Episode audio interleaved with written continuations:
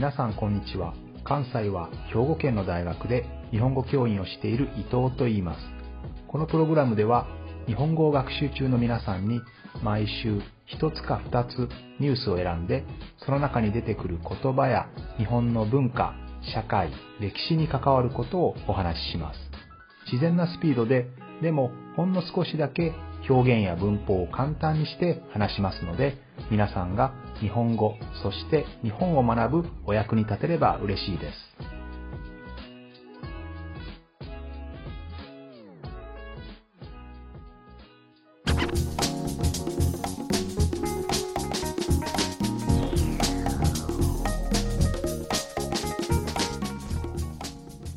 皆さん明けましておめでとうございます。2022年が始まりましたね。ということで、えー、今日はお正月について少し話してみたいと思います。お正月というのは年神様という神様を家に迎え入れるそういう行事のことを言います。年神様というのはですね年というのはもともとは1年の作物穀物ですね。米とか麦とか、えー、そういったものの実りのことを指すんですけれども、えー、その実りのあるものですね。この実りが1年に1回1周期ごとにある。そしてこの1年に1回の実りを運んできてくれる神様のことを年神様というふうに言います。ですので1年に1回実りを運んできてくれるように年神様をお正月1月1日に迎えるというのがお正月の行事ですね。この神様を迎えるために年末には家をきれいにしてですねこれをすす払いというふうに言いますけれども家の大掃除をしてそれから門松というのを門のところに置いて神様を迎え入れてですねそういったことをするわけです。門松は神様が寄るところなのでより城というふうに呼ばれます。このように1年に1回年神様を迎え入れて今年の豊作つまり作物ですね農業がうまくいくようにお祈りをするのがお正月の行事なんですが実はそれだけではなくてお正月には先祖を迎える自分のおじいちゃんおばあちゃん亡くなったおじいちゃんおばあちゃんあるいはひいおじいちゃんひいおばあちゃん自分たちの先祖ですね先祖を迎え入れるという、そういう意味も実はあります。お正月は1年間経って時が元の周期に戻るつまりリセットされる時でありますのでその時にはこの世とあの世この世っていうのは現世今私たちが生きている世界ですね。それからあの世というのは死んだ後に行く世界のことをあの世というふうに言いますがこのこの世とあの世が、え交わることができる。つまりゼロになってリセットできる。このお正月には生きている世界と死んだ後の世界の交流ができる時間だというふうに昔は考えられていましたのでここで先祖たちを迎え入れて今までの感謝をする。そういった意味もあったんですねお正月には。この死者の霊を迎えるというえ行事はお隣の中国大陸から入ってきた文化だというふうに考えられています。中国にも同じように大晦日ですね年の一番最後に先祖の霊を迎える例があります。というわけでお正月には少なくとも2つの意味があります。年神様を迎え入れて今年の豊作を祈るという意味と、えー、先祖を崇拝する先祖のことを供養する、えー、そういった意味がありますね。自分たちの先祖の霊を迎え入れてご先祖様に感謝をする、えー、そういった意味がありますね。ところでお正月にはみんな雑煮を食べるんですね。雑煮というのは魚介類魚や貝あるいは野菜などですね。いろんなものをミックスして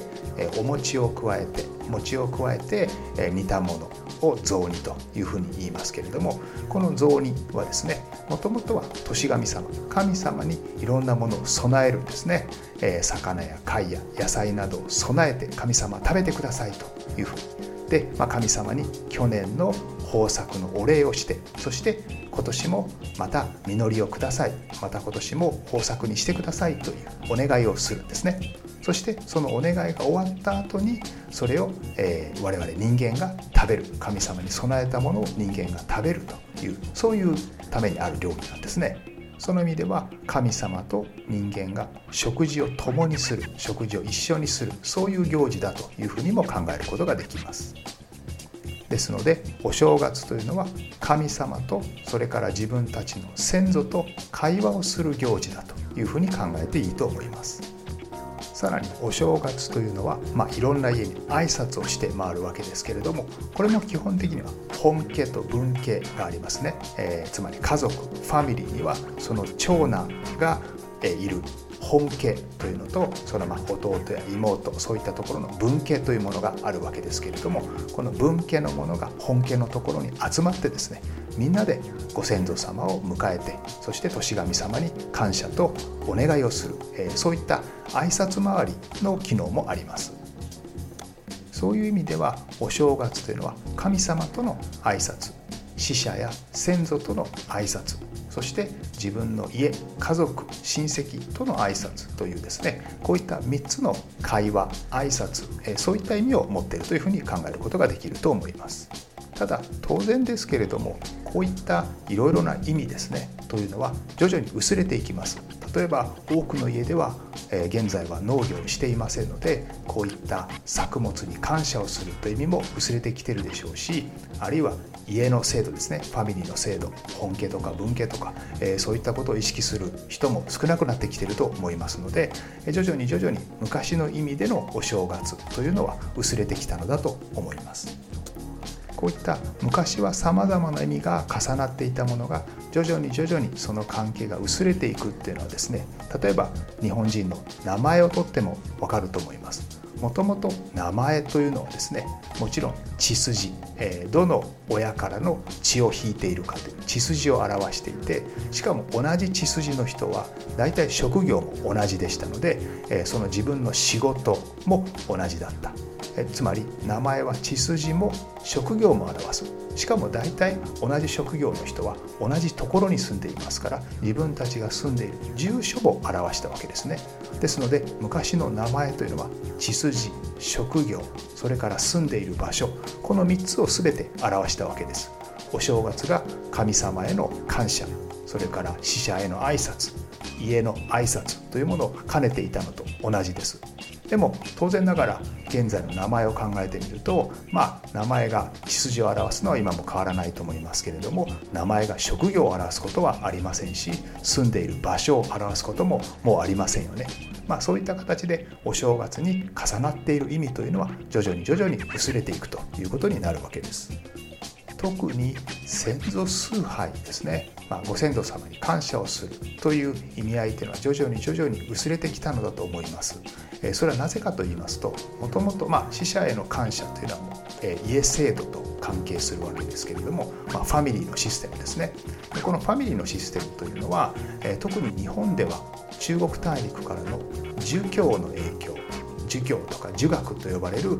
理論考え方の影響が大きいですけれどもこの儒教や儒学というのは簡単に言うと自分の先祖や自分の親を大切にしましょうというそういう考え方ですね。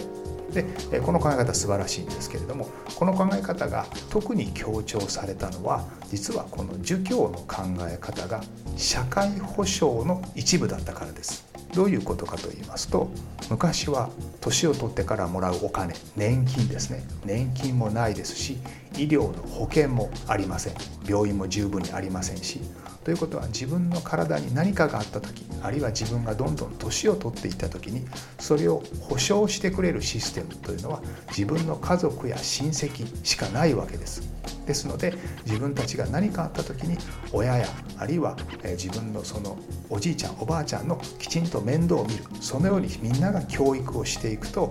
家族で助け合って生きていくことになりますね。自分の身を家族が保証してくれる。えそういった考え方が非常に大事でしたのでそこから儒教というものが生まれたわけですね。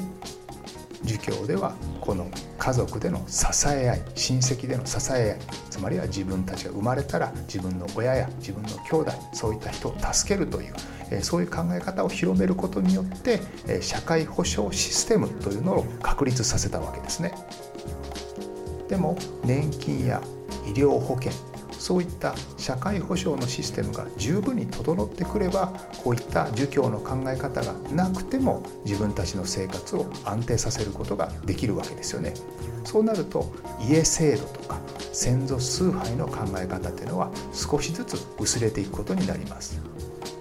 また家族あるいは家というシステムもですね最近は、え夫婦別姓夫婦が別の姓を名乗る別の名前を名乗るということも議論に上がってきていますし、え家族核家族が多くなってきましたよね。核家族というのは、まあ、親と自分の子供たちだけで、えまあ、家族を形成する、えそういった核家族ですけれどもおじいちゃんやおばあちゃんと一緒に暮らさないというね、えそういうのを核家族というふうに言いますけれども、まあ、こういった形で家族の単位も小さくなってきていますしその家族の中でも別の姓を名乗るといったことも増えてきていますので家の在り方というのもどんどん変わってきてますよね。まあ簡単に言うと薄まってきてるというふうに考えていいと思います。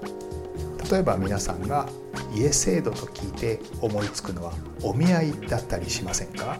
お見合いというのは、まあ、家と家が結婚相手を決めてそして男女を引き合わせてまあ、そこで結婚を決めるということですね、まあ、事前に実は結婚が決まっていてその顔を見合うのでお見合いというふうに呼ぶわけなんですけれども、えー、自由に恋愛して結婚するのではなくて、まあ、お見合い結婚というのが昔行われていたんですね。ただし皆さんの中にはお見合い結婚がもともとあってだんだん自由恋愛の結婚になってきたというふうに思っている人がいるかもしれませんが実はそのさらに前にはですね、えー、村の中で男女が自由に恋愛をして結婚していたのでもともとは恋愛結婚が主流だったわけです。普通の恋愛結婚があってその後お見合い制度お見合いの恋愛というのが一般的になってきてその後お見合い結婚がどんどん増えてきて一般的になってそしてまた、えー、最近では自由結婚に戻ってきて自由恋愛の結婚というのが増えてきたわけですね。そしてこの時代になってまたお見合い結婚の良さというのが見直されていますよね。ですのでお見合い結婚になったり自由恋愛の結婚になったり振り子のように右に行ったら左に行く、えー、こんな形で世の中の考え方やシステムというのは変わっていくわけです。ですので家制度がどんどんどんどん薄くなっていってなくなってしまうというふうなことにはならないような気がしますね。ただ少なくとも名前の意味お正月の意味家の意味というのは時代によってどんどんどんどん変わっていくというのは、えー、言えると思います。